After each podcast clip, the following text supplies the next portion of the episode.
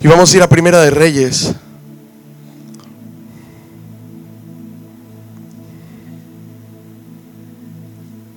Capítulo 18. Versos del 41 al 46. La versión que yo tengo es NBI, pero la palabra de Dios es la misma para todos. Y dice la palabra de Dios. Entonces Elías le dijo a Acab, anda a tu casa y come y bebe, porque ya se oye el ruido de un torrentoso aguacero.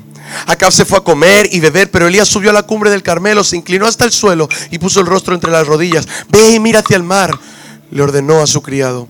El criado fue y miró y dijo, no se ve nada. Siete veces le ordenó Elías que fuera a ver, y la séptima el criado le informó, desde el mar viene subiendo una nube es tan pequeña como la palma de la mano de un hombre. Entonces Elías le ordenó, ve y dile acá, enganche el carro y vete antes de que la lluvia te detenga. Las nubes fueron oscureciendo el cielo, luego se levantó el viento y se desató una fuerte lluvia. Pero Acab se fue en su carro hacia Jezreel. Entonces el poder del Señor vino sobre Elías, quien ajustándose el manto con el cinturón, echó a correr y llegó a Jezreel antes que Acab. Vamos a orar.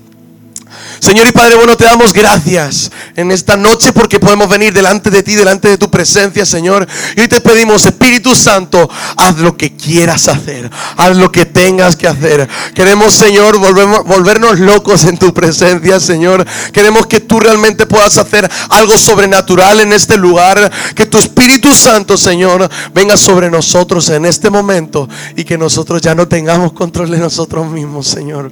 Porque es tu mismo Espíritu en nosotros. Gracias Dios. En el nombre de Jesús. Amén. Y amén. Puedes tomar asiento ahí donde estás. Y sí voy a pedir por detrás que me hagan ahí suave. ¿Sí? Ok. No es lo que parece. Así se llama el título del mensaje. No es lo que parece. Puedes mirar a la persona que tienes al lado y decirle, no es lo que parece. No es lo que parece quizá.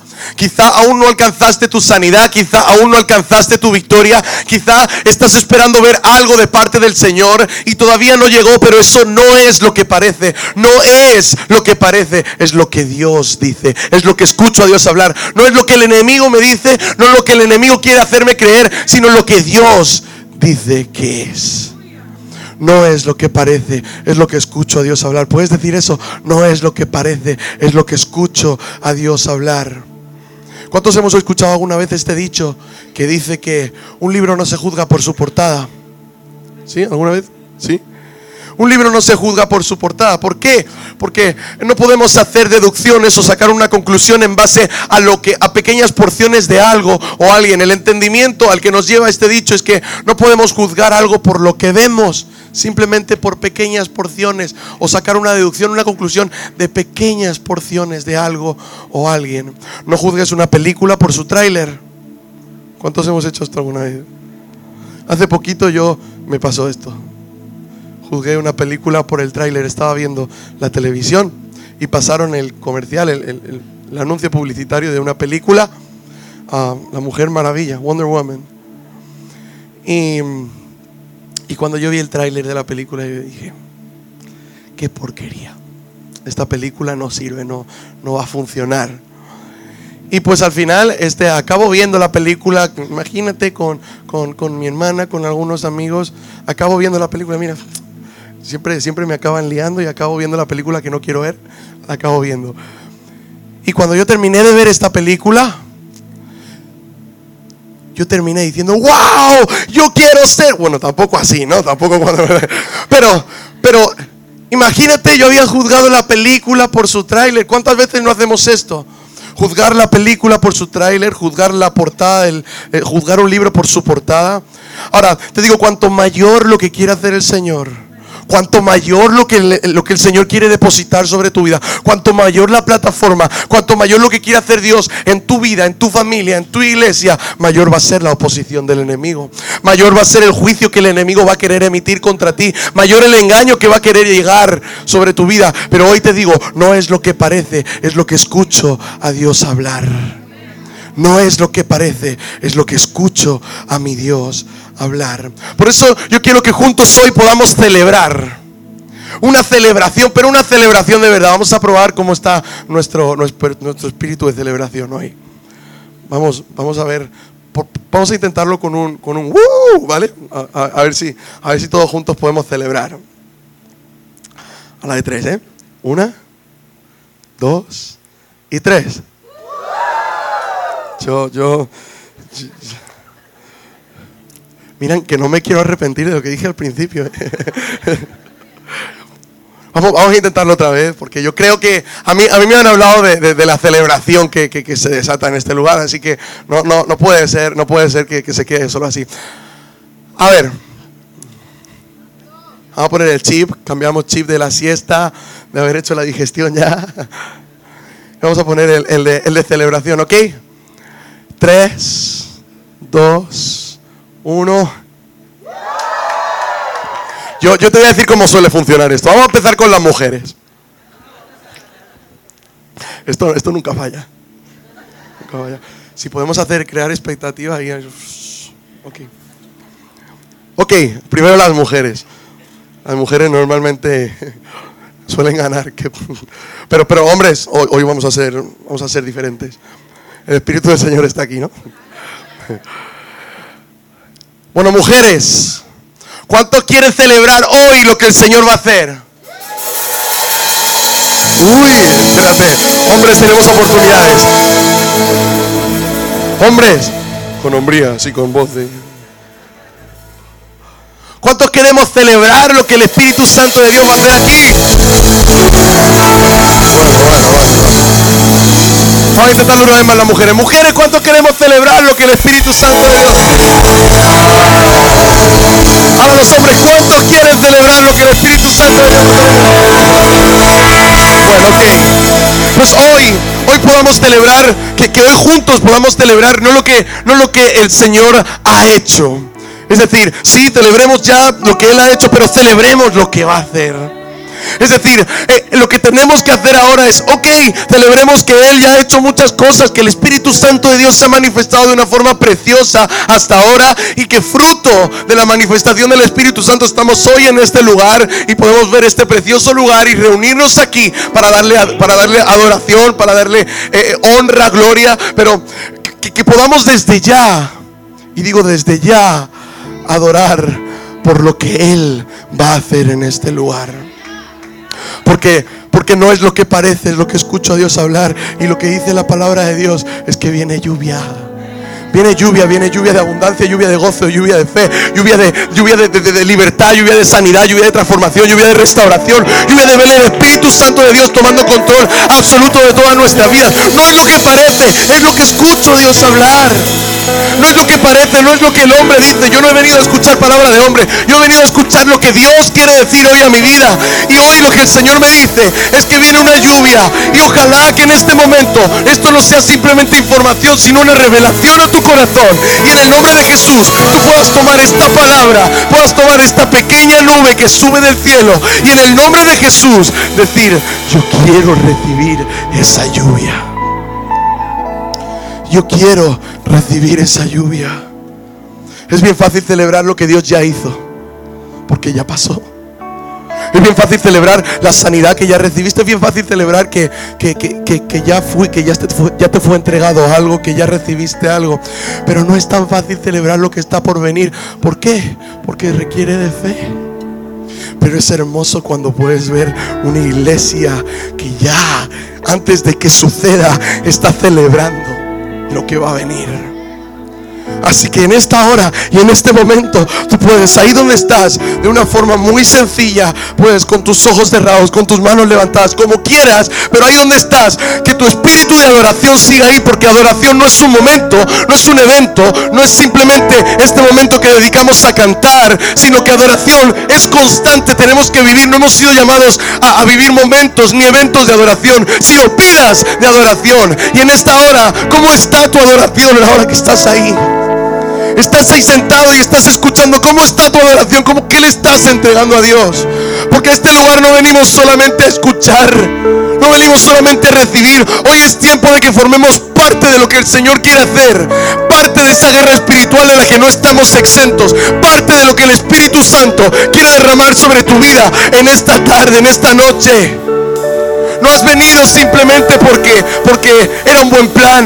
No has venido simplemente porque, bueno, ah, no tengo mucho que hacer, voy a ir a la iglesia. Has venido porque Dios quería que estuvieras en este lugar. El hecho de que tú estés aquí no ha sido una buena idea. No ha sido un plan tuyo, ha sido un plan divino de Dios. Y lo que Dios quiere ahora es que tú puedas en este momento entregarle todo tu ser. Él lo dio todo para que a ti no te hiciera falta nada. Y a partir de que nosotros entregamos ese todo, nada puede impedir que el Espíritu Santo haga todo. Es tiempo de creerle a Dios. Es tiempo de creer en su promesa. Celebra desde ya. Yo creo en el nombre de Jesús. Y una de esas promesas fue la del Espíritu Santo. Esa promesa le es dado a aquel que de verdad tiene una ansia, unas ganas que realmente ama lo que viene del corazón de Dios. El Espíritu Santo te es dado a partir del momento en que tú recibes al Señor. ¿Ok? Pero otra cosa es cuando tú te bañas en el Espíritu Santo de Dios. Cuando tú recibes ese bautismo en el Espíritu. Cuando, cuando el Espíritu Santo toma control absoluto de ti. Que lo imposible se vuelve posible que aquello que, realmente tú, tú no puedes ver con tus ojos es, es que, ¿sabes lo que pasa? Que en el idioma de Dios se requiere de fe, fe para agradar a Dios, fe para llamar a las cosas que no son como si fueran. ¿Cuántos saben que, que la fe viene por el oír y el oír la palabra de Dios? Entonces desde ya con fe empieza a celebrar lo que Él va a hacer. Empieza a celebrar lo que Él va a hacer. Y en esta historia, en este pasaje que estamos leyendo, estamos abriendo el panorama de esta historia. En una historia que ya está totalmente comenzada. Es más, estamos llegando casi al fin de la historia. Es una historia donde la parte fuerte ya acabó, pero vamos a ponernos en contexto. Por un lado tenemos a Elías, por otro lado tenemos a los profetas de Baal. Entre ellos hay un duelo muy fuerte por ver quién es el Dios verdadero. Y dicen, bueno, aquel Dios que mande fuego del cielo a consumir el sacrificio, ese va a ser el Dios verdadero. Los profetas de Baal, los profetas paganos empiezan a hacer toda clase de rituales, adoración a sus dioses, pero no consiguen ningún resultado.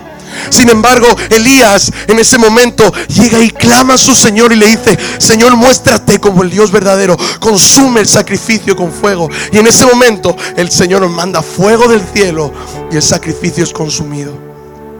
Ahora bien, en paralelo, en paralelo la situación que está viviendo el pueblo es la de una sequía de más de tres años. Una sequía que estaba afectando a todo el pueblo. Una sequía que estaba haciendo que perdieran en sus tierras, en su ganado, en sus animales. Gente estaba pereciendo. El pueblo de alguna forma estaba decayendo. Estaban sufriendo mucho por causa de esta sequía que estaba afectando demasiado. Pero Elías había recibido la promesa de que a partir del momento en que la adoración a los dioses falsos se acabara, entonces vendría una fuerte lluvia. Cuando Elías ve que Jehová manda fuego del cielo, le corta la cabeza a los profetas, se acaba la adoración a los dioses paganos. Y entonces Él es capaz de declarar la promesa de Dios en el versículo 41, Él dice, ya se escucha el ruido de un torrentoso aguacero. Ahora te quiero decir algo, iglesia. La palabra de Dios en tu boca es tan poderosa como la palabra de Dios en su boca. Y lo que Él ha depositado sobre ti, esto también hay que celebrarlo. Porque Él te dio autoridad para que el enemigo esté bajo tus pies. Y para que en el nombre de Jesús empieces a declarar, empieces a hablar lo que Dios habla. Y en el nombre de Jesús empieces a orar por los enfermos y estos recibirán sanidad. A orar por aquellos que están endemoniados y recibirán libertad. En el nombre de Jesús, el Espíritu Santo de Dios, lo que Él quiere hacer es tan grande que nosotros no podemos contenerlo como decía el pastor ahora, como decía la pastora esta mañana, tiene que trascender. No, no, se puede quedar encerrado, no podemos, no podemos ser cuadriculados queriendo manejar a un Dios. No queremos, no, no podemos ser este, seres eh, eh, que, que, se dejen, que, que dejen que lo natural rija lo espiritual. ¿Qué fue antes, lo natural o lo espiritual? Lo espiritual. El Señor dijo, hágase pero a partir de qué? A partir de lo espiritual nace lo natural. Somos seres espirituales. El Señor puso en ti aliento de vida. Cuando tú naces eres formado en el vientre de tu mamá, pero sabes que el que deposita ahí el espíritu es el Señor. La vida no llega sin su permiso. Lo espiritual, lo, lo natural nace de lo espiritual. Ahora eres un ser espiritual. Ahora en el nombre de Jesús, habla lo que Dios habla, declara la promesa, celebra lo que viene, celebra esa lluvia que viene y empieza a ser consciente del, hermoso regalo que te ha sido depositado, del, hermoso regalo que tenemos de poder disfrutar lo que es una verdadera manifestación del Espíritu Santo de Dios en nuestras vidas.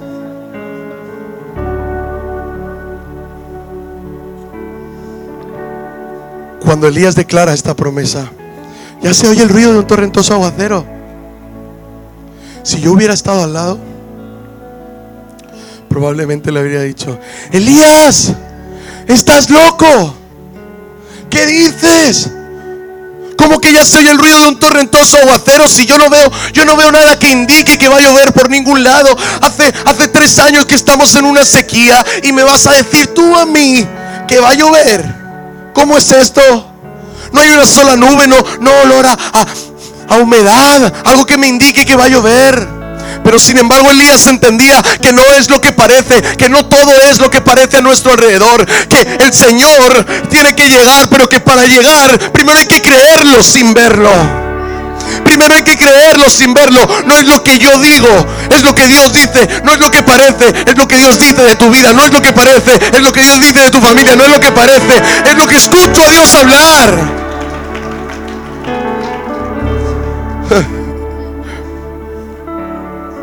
Cuando Jesús resucita de entre los muertos, ¿qué sucede? Los discípulos se acercan, algunos de los apóstoles de los discípulos se acercan a donde está Tomás y le dicen, Tomás, Tomás, el maestro ha resucitado. Y Tomás dice, si yo no lo toco, si yo no toco las heridas en su costado, yo, yo no puedo creerlo. Segundos después, ¿quién aparece? Aparece Jesús y dice, bienaventurados los que sin ver creyeron. Entonces celebremos ya lo que el Espíritu Santo de Dios va a desatar en este lugar a partir de hoy. Ya se oye el ruido de un torrentoso aguacero. Yo no me muevo de acuerdo a lo que veo, me muevo de acuerdo a lo que escucho a Dios hablar. Porque si de alguna forma mi vista dictara lo que, lo que debo creer, si mi vista va a dictar lo que debo creer o lo que debo almacenar en mi corazón, podría estar deprimido, podría estar sin ganas, podría estar de muchas formas. Porque de alguna forma hay muchas familias que sufren porque aún no tienen a toda su familia en los caminos del Señor. Sufren porque, o, como personas podemos llegar a sufrir porque hay un mundo que cada vez está más lleno de odio, que cada vez se está destruyendo, donde hay más muerte, donde hay más violencia, donde cada vez la paz parece que brilla por su ausencia. Pero sin embargo, Elías, Elías entendía perfectamente que no es lo que parece. No es lo que parece. El Señor dice hoy, y abre bien los, los oídos, iglesia. El Señor está diciendo hoy, no es lo que parece, es lo que yo digo sobre tu vida. No es lo que parece, es lo que es mi voz sobre tu vida. No es lo que parece, no es lo que el enemigo dice, es lo que yo digo, dice el Señor. Y ya se oye el ruido de un torrentoso aguacero. Ya se oye. No seas, no seas como habría sido yo en caso de haber tenido a Elías al lado que dice, no, Iván, ¿cómo que lluvia? Pues sí, viene lluvia. Y no es lo que yo digo, es lo que escucho a Dios hablar. Porque dice la palabra de Dios que a los que aman al Señor, el Espíritu de Dios da testimonio a nuestro espíritu. Y yo te digo una cosa, esto que Dios me dice, yo sé que Dios me lo dice. Y si tú no lo crees, muy bien, pero sabes que no necesito que tú lo creas, porque yo puedo celebrar solo lo que el Señor va a hacer en este lugar. Pero pues ojalá, ojalá podamos celebrar juntos lo que el Espíritu Santo de Dios va a hacer aquí. Ojalá que en este momento tú puedas decidir, hey, aquello que yo estoy escuchando realmente no es información, no es simplemente palabras, sino que realmente es una revelación de Dios a mi corazón. Y en esta hora lo tomo, lo aplico y digo, Espíritu Santo de Dios, haz lo que tengas que hacer, empápame con tu lluvia.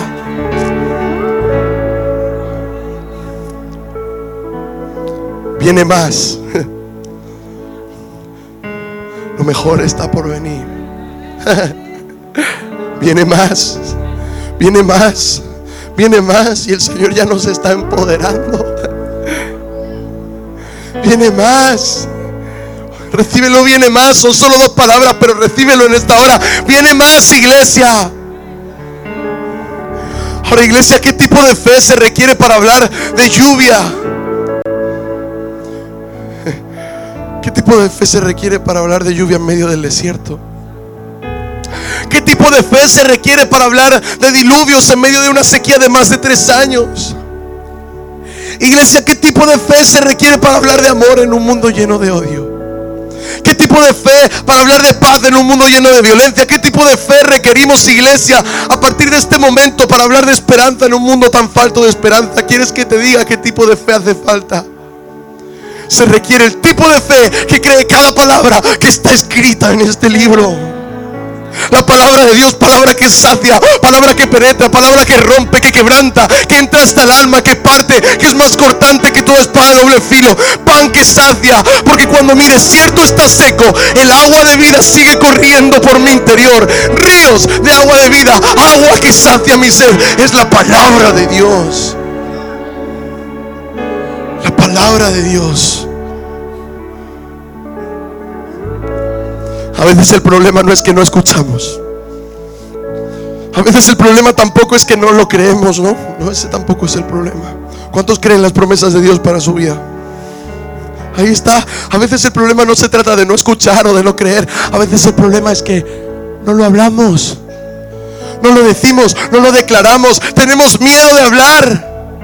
Pero sin embargo, Elías fue capaz de escuchar, de creer y de declarar la promesa porque sabía que en la declaración había poder. Él estaba escuchando de parte de su Dios, pero ¿cuál es el problema con hablar? O el miedo que tenemos con hablar. El miedo es el siguiente. Es que ¿qué tal si lo que voy a declarar no sucede? Mejor no hablo de sanidad, porque ¿qué tal si no sucede? Mejor no hablo de que mi matrimonio es maravilloso, porque ¿qué tal si no se compone? Mejor no voy a hablar porque qué tal si no sucede. En muchas ocasiones miedo porque quizá hay personas que están midiendo o están observando tus palabras, no están de acuerdo contigo y tienes miedo de equivocarte, pero sabes, no necesitas, no necesitas darle, darle la alegría a nadie. Tú ya tienes la palabra de parte de tu Dios en tu corazón. Pero miren tus palabras en base a lo que es visible, en base a lo que es éxito o lo que no es éxito. Y si no ven éxito sobre tu vida, entonces dicen, no, no, no creo que tenga una palabra de parte de Dios, pero te digo algo, no es lo que parece. Es lo que escucho a mi Dios hablar. Es lo que escucho a mi Dios hablar. Así que en este momento también te invito a que celebres. Que celebres que no te vas a atar más a la opinión de una persona. Que celebres que no te vas a deprimir por lo que el enemigo te quiere hacer creer. Que celebres en este momento que a partir de ahora vas a vivir conforme a la palabra y a lo que escuchas a Dios hablar. Y vas a vivir dentro de la perfecta voluntad y el propósito de Dios a fin de que el Espíritu Santo de Dios haga todo lo que tenga que hacer. Pero recibe la promesa hoy. Recibe la promesa de su Espíritu Santo. Recibe la lluvia. Ya se oye el ruido de un torrentoso aguacero. Ya lo escuché en mi interior. No es lo que parece, es lo que escuché. Y la palabra de Dios dice en el verso 42, pero Elías subió a la cumbre del Carmelo, se inclinó hasta el suelo y puso su rostro entre las rodillas. Y esto me enseña que no se trata solo de escuchar, no se trata solo de creerle, también se trata de algo más. Se trata de actuar delante de la presencia del mismo Dios. Clavarse de rodillas y empezar a clamar y arrebatar lo que es del cielo y traerlo, bajarlo aquí a la tierra en el nombre de Jesús. Con una comunión con el Espíritu Santo de Dios inquebrantable. Elías estaba conectado a su Creador. Elías declaró, Elías creyó, Elías escuchó porque estaba conectado a su Dios, porque sabía lo que venía de parte de su Dios. Ahora te digo una cosa, ahora ya no eres más ignorante porque sabes que hay una promesa de parte de Dios. Ya no eres más ignorante porque sabes que el Espíritu Santo de Dios quiere hacer algo. Ahora te digo, conecta tu espíritu al Espíritu de Dios y empieza a recibir en este momento lo que Dios quiere que recibas. Empieza a recibirlo en esta hora. Elías lo escuchó, Elías lo creyó y Elías lo habló. Y le dijo a su criado, ve a ver si hay evidencia, por pequeña que sea, aunque sea bien pequeña, ve a ver si hay una evidencia de lo que escuché al Señor hablar. Corre, por favor, ve. Y lo manda hasta siete veces. Y el número siete en la palabra de Dios es simbólico porque me habla de perfección. Y en otras palabras, Elías lo quería tanto en su corazón que si hubiera hecho falta, lo habría mandado hasta 700 veces. Porque sabía lo que había escuchado a Dios hablar. Elías estaba convencido y decía, voy a orar hasta que suceda. No es voy a orar hasta que me canse. No, es voy a orar hasta que suceda. No es voy a orar hasta que me falten las fuerzas. No, es voy a orar hasta que suceda. No voy a no voy a ajustar mi vista a lo que veo. Voy a ajustar mi vista a lo que escucho a Dios hablar. Es lo que yo llamo visión auditiva. Porque veo conforme a lo que empiezo a creer y empiezo a declarar que el Señor me está diciendo. Lo escucho a Él hablar. Abre tu boca, iglesia. Abre tu boca ahí donde estás y yo declaro la promesa sobre mi vida.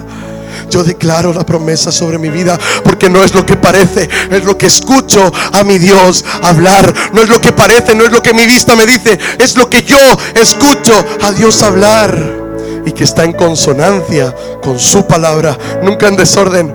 El Señor nunca se contradice a sí mismo. Y Elías envía a su siervo hasta siete veces. Yo me lo imagino de la siguiente forma. Dice, ve, ve por favor a ver si está esa evidencia. Y el siervo va corriendo. Se coloca a la orilla y empieza a observar.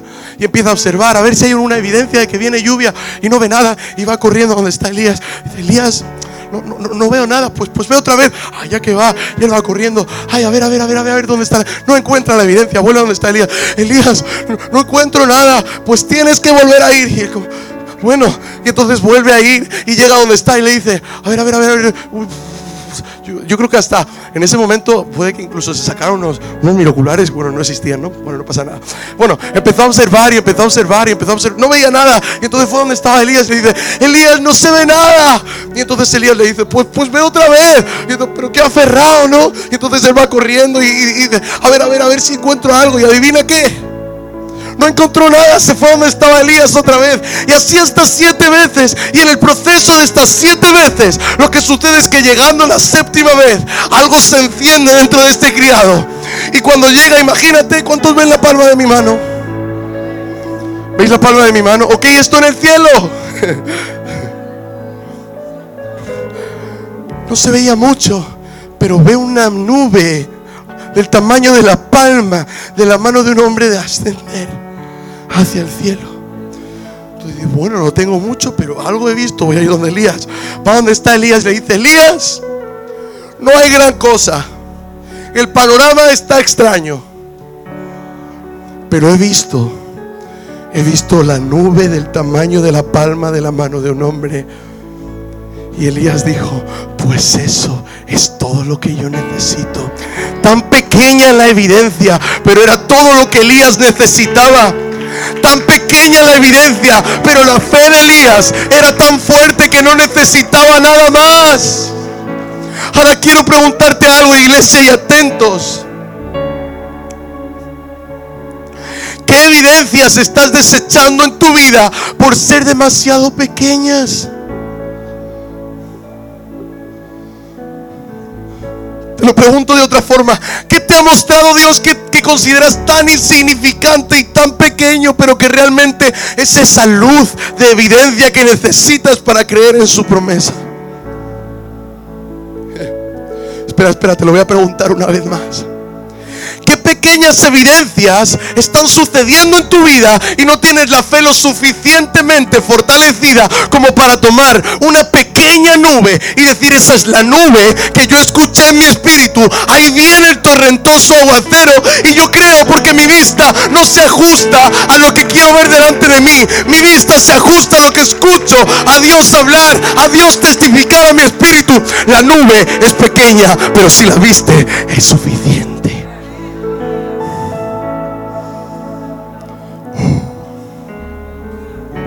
Hoy Dios está hablando. Y aquí va la, aquí va la nube, aquí va la evidencia. Iglesia, viene lluvia. Y si la estás escuchando, es suficiente. Es suficiente. Tómala. En el nombre de Jesús. En el nombre de Jesús. Y en este momento, Señor, toma autoridad para decir, llena este lugar de tu Espíritu Santo ahora. Tu presencia ya está aquí, pero Señor, inunda las vidas ahora. En el nombre de Jesús. En el nombre de Jesús. Se lleno del Espíritu Santo de Dios. Se lleno del poder de Dios. Recíbelo en el nombre de Jesús. Se lleno. No te distraigas con nada. Estamos, estamos haciendo algo muy importante. Y el Espíritu Santo no es algo que tomarse a broma. No es algo que, con lo que podamos distraernos. Es algo que cuando viene en nuestra vida se convierte en el alguien más importante del mundo. Elías lo escuchó, Elías lo creyó y Elías lo habló vuelvo a repetir, Elías lo escuchó, Elías lo creyó y Elías lo habló tres puntos. Y el número tres también es simbólico en la palabra de Dios. Había tres patriarcas, Abraham, Isaac y Jacob. El número tres es el de la Trinidad, Padre, Hijo, Espíritu Santo. Pablo escribe en sus cartas que la gracia del Hijo, el amor del Padre y la comunión del Espíritu Santo estén con ustedes siempre. En Mateo 19 a Jesús le observan tres personas transfigurarse, que son Pedro, Jacobo y Juan. ¿Cuántas cruces había en el Calvario? ¿Alguien más se recuerda o puede acordarse de lo que sucede al tercer día de la muerte de Jesucristo? Cuando Él resucita y nos da vida, vida eterna, vida en abundancia. Aquel que vino como hijo de hombre, siendo 100% Dios, pero 100% hombre. ¿Y sabes qué? Volverá como rey de gloria. Volverá como rey de gloria. Volverá como rey de gloria. Y el número tres es importante porque solo tres personas hay en la palabra de Dios a las que el Señor les dice, pídeme y te daré lo que quieras. La primera de ellas es Acá en Isaías 7:11. Y le dice el Señor, acá pídele al Señor tu Dios una señal de confirmación. Hazla tan difícil como quieras. Tan alta como los cielos o tan profunda como el lugar de los muertos. La segunda persona es Salomón en Primera de Reyes 3.5. Primera de Reyes 3.5 dice, esa noche el Señor se le apareció a Salomón en un sueño y le dijo, pídeme lo que quieras. Pero la última, y vean qué grande es esto, la última es el Señor Jesucristo en el Salmo 2.8. Pídeme y te daré por herencia las naciones y como posesión tuya los confines de la tierra. Wow. Este es el tiempo. Es el tiempo de escuchar. Es el tiempo de creer. Es el tiempo de declarar, pero es el tiempo de pedirle al Señor. De pedirle al Señor, de decirle, Señor, hay un anhelo ferviente en mi corazón por ver esa lluvia ya. Hay un anhelo ferviente en mi corazón por ver lo que tu Espíritu Santo quiere hacer. Quiero más de tu presencia. Quiero más de ti. Menos de mí, más de ti. Te quiero a ti, Señor. Y no, no te quiero a ti buscando tus manos, buscando lo que voy a recibir de ti. Quiero a ti, te quiero a ti buscando tu rostro, no adorándote por lo que, o, o exaltándote por el interés de lo que voy a recibir de tus manos, sino más bien mirándote y exaltándote y adorándote por quien tú eres. Adórale, exáltale, búscale, cree en sus promesas, vívele por quien Él es. Y termino, iglesia.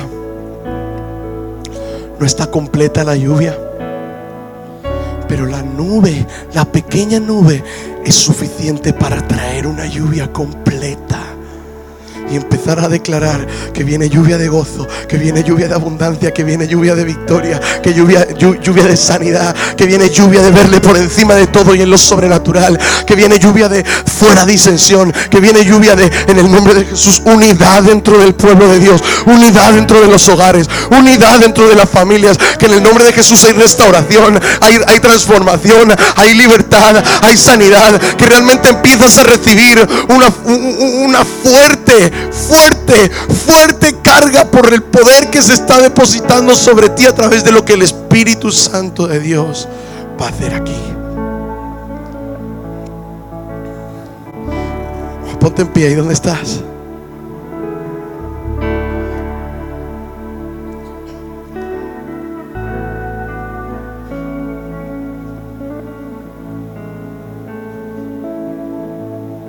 La presencia de Dios está aquí, iglesia.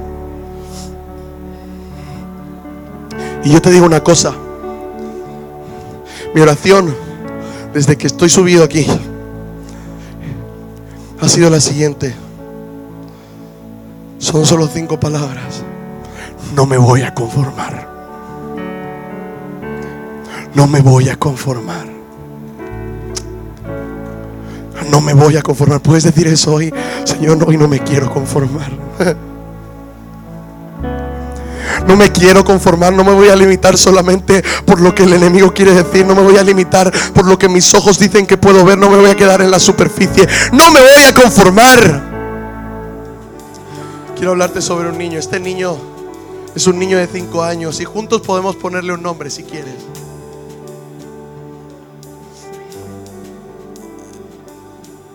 Este niño puede llamarse Jaimito, por ejemplo.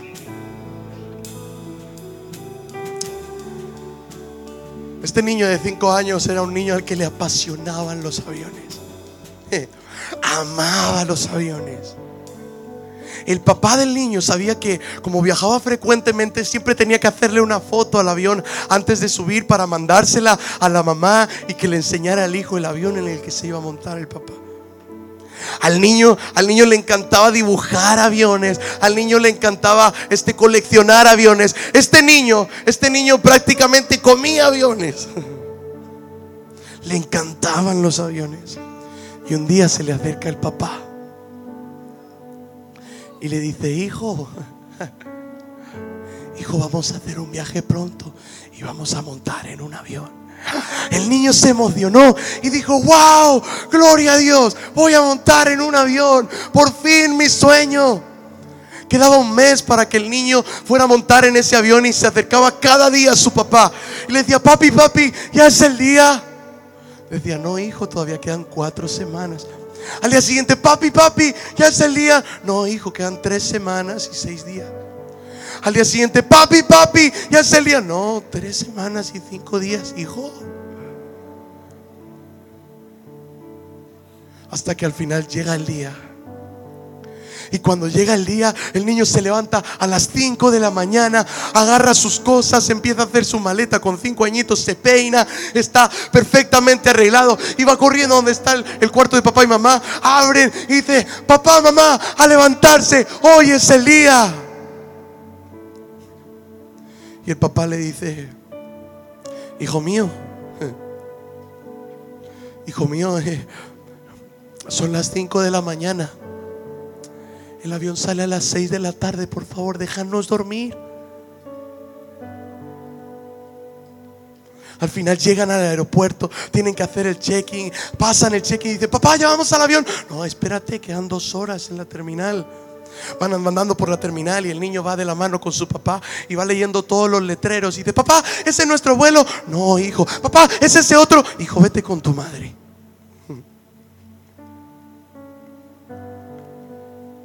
Cuando ya por fin llega el momento de subir al avión, el papá le dice, hijo mío, es el momento. El niño pega un salto y dice, sí, ahora es que vamos a subir. Suben al avión y llega a la ventanilla y dice, wow, papá, mira qué avión. Aquí los asientos son rojos. Dice, sí, es el color de la compañía. Papi, papi, ahí va un miembro de la tripulación. Sí, hijo mío, aquí están para servirnos. Papi, papi, ahí están los baños. Sí, hijo mío, eso es bueno saberlo. Cada vez que iba sucediendo algo, el niño se emocionaba. Papi, papi, se mueve el avión. Ya lo sé, hijo, estoy a tu lado. Papi, papi, vamos hacia la pista de, despegue. Ya, ya, lo sé, hijo, sigo a tu lado. Papi, papi, vamos a despegar. Ya lo sé, hijo, abróchate el cinturón. Cuando ya por fin están volando, papi, papi, estamos volando. Dice, ya lo sé, hijo, ya lo sé. Cada vez que pasaba algo, el hijo lo decía, papi, papi, mira, nos traen comida. Papi, papi, mira esto, mira aquello, mira lo demás allá. Y por fin llegan a su destino. Pasa una semana y saben que tienen que regresar de las vacaciones. Eso significa otro avión.